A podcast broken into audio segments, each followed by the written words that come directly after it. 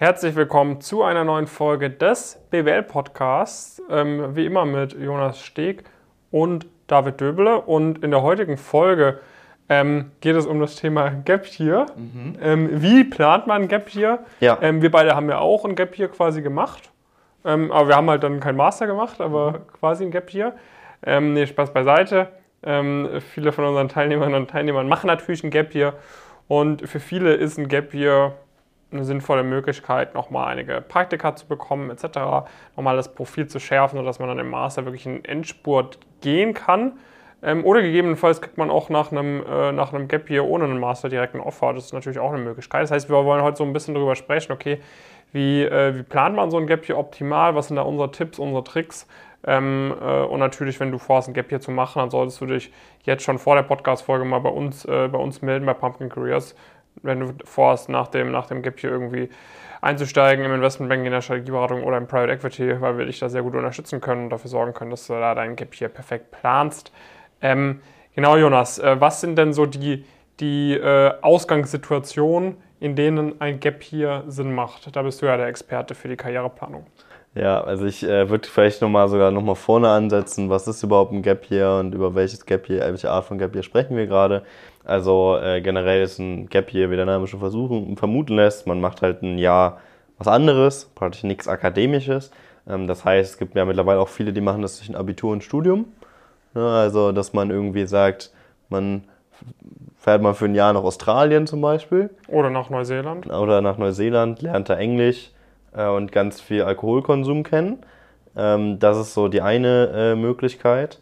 Ähm, es gibt ja mittlerweile auch ein paar, die machen dann Praktika dazwischen, weil sie vielleicht noch sehr unsicher sind, was sie eigentlich studieren wollen und so weiter. Ähm, aber das, was wir meinen, ist ein Gap hier praktisch zwischen dem Bachelor und dem Masterstudium.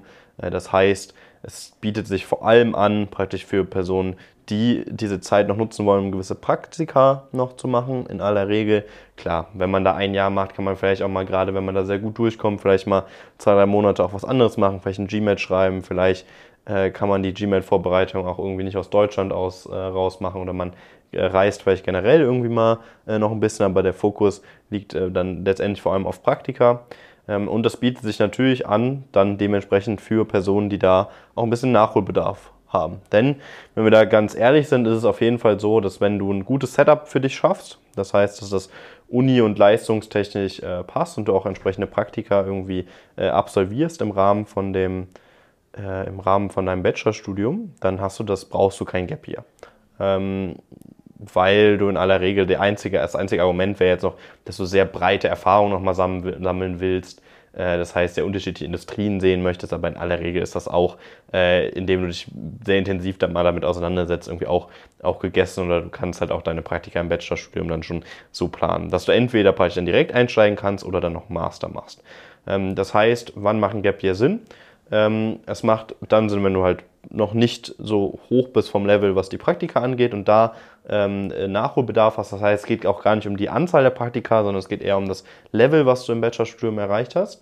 Und dann äh, ist praktisch die, die zweite Gruppe, ähm, oder was dann auch nochmal reinspielt, ist praktisch, wie viel Praktika du in einem möglichen Master machen kannst. Das heißt, es gibt natürlich Masterprogramme, wo man zwei, drei Praktika noch machen kann, wo man vielleicht sogar auch ein Urlaubssemester noch einlegen kann.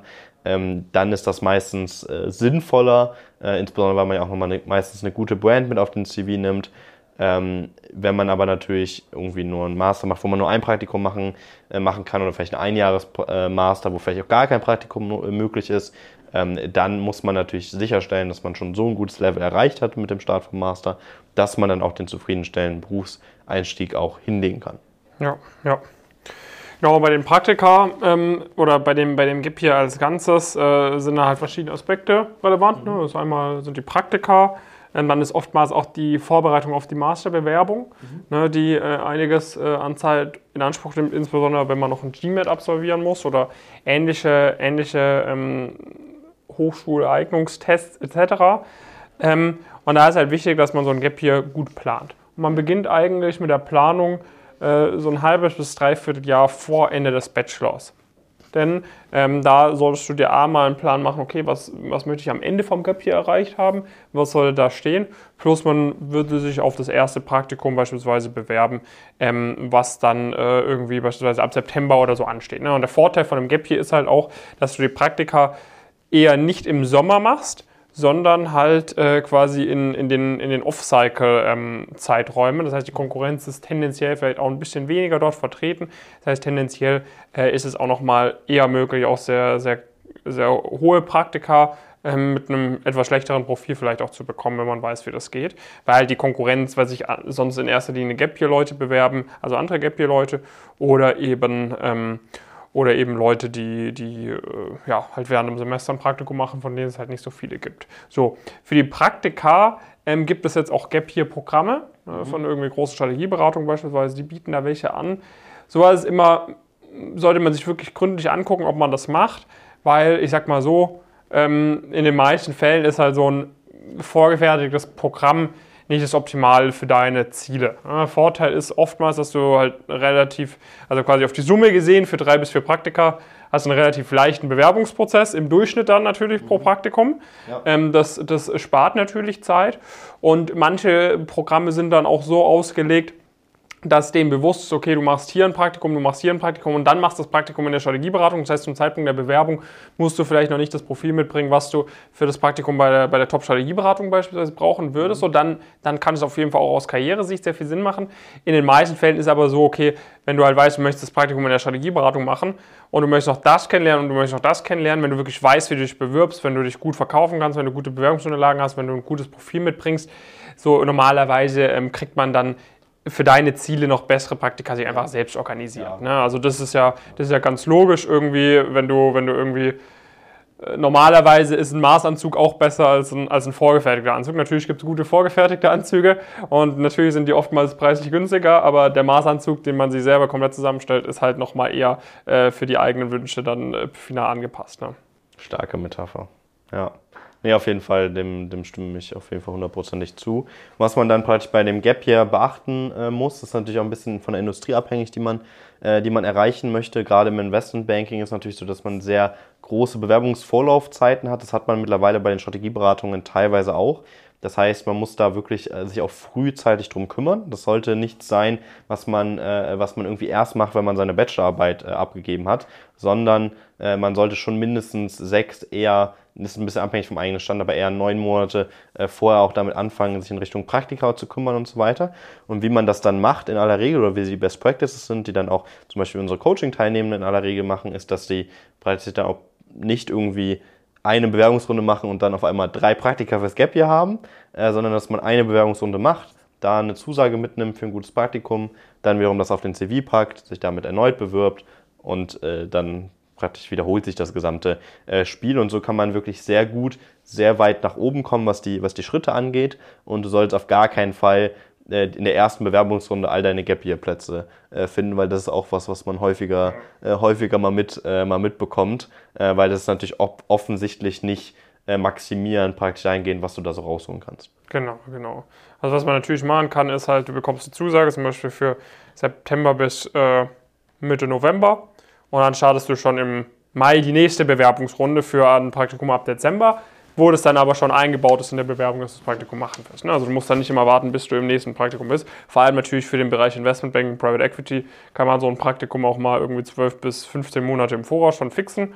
Ähm, aber äh, du, du, solltest jetzt nicht warten, bis es losgeht, aber du solltest auf jeden Fall jetzt auch nicht dein Pulver äh, komplett verschießen. Das haben wir auch schon ein, zwei Mal erlebt, wo, wo man dann halt äh, leider dann Praktika nochmal kündigen musste, weil wir in der Zusammenarbeit äh, deutlich bessere Praktika rausgeholt haben. Das ist dann natürlich auch nicht so der gute Stil, vor allem wenn es dann vielleicht auch Praktika sind, die man kündigt bei irgendwelchen Tier-3-Playern etc., wo man sich vielleicht eigentlich doch nicht äh, mit den Firmen äh, verscherzen möchte, auch wenn man als nächstes was bei Tier 2 oder Tier 1 macht. Ähm, das heißt, äh, das wäre auf jeden Fall da eine Empfehlung. Von dem her, wenn du Gap Year planst, melde dich bitte frühestmöglich bei uns. Ähm, ich meine, wenn du normal studierst, solltest du dich sowieso schon bei uns gemeldet haben. Ähm, und falls du, falls du dual studierst, dann melde dich am besten so sechs bis neun Monate vor Ende deines dualen Studiums mal bei uns. Ähm, davor können wir dich leider noch nicht aufnehmen ins Coaching, aber so ab diesem Zeitpunkt, sechs bis neun Monate vor Beginn des dualen Studiums, äh, macht in den meisten Fällen eine Zusammenarbeit Sinn, ähm, dass wir da halt dieses, Dual, äh, dieses Gap hier perfekt für dich durchplanen und dann auch gegebenenfalls äh, die Masterbewerbung alles richtig machen. Ne? Weil das ist natürlich auch wieder so ein Punkt, da kann man echt viel optimieren. Da kann man wirklich optimieren, wann nehme ich mir die anderthalb bis zwei Monate, wo ich auf den GMAT lerne, wo wir natürlich auch einen Coach dabei haben mit einem exzellenten GMAT-Score. Wann mache ich dann die Masterbewerbung, würde ich auch unterstützen. Wie bewerbe ich mich auf ein Stipendium, damit ich vielleicht 20, 30k für den Master übernommen bekomme. Da kommt äh, demnächst auch mal eine Progress Story äh, zu, wo das einer geschafft hat, zusammen mit uns. Das heißt, das ist alles, äh, da geht es um sehr, sehr viel. Da gibt es sehr viel, was man optimieren kann. Äh, und da würden wir dir empfehlen, dass du das mal mit uns äh, durchsprichst, deine Situation. Gerne mal auf die Website gehen, pumpkincurious.com ähm, und dich einfach mal bewerben auf die kostenfreie Status Quo-Analyse. Denn in dieser Status Quo-Analyse wird halt das einmal analysiert, wird einmal genau besprochen, okay, wie sieht auch dein Plan aus, wie was für einen Plan würden wir dir vorschlagen und wie, äh, wie, wie könnte man da zusammenarbeiten, äh, um, um diesen Plan auch zu erreichen. Das äh, können wir dir nur empfehlen und dann, ähm, ja, schön, dass du wieder heute mit dabei warst und dann sehen wir uns in der nächsten Folge. Bis dann.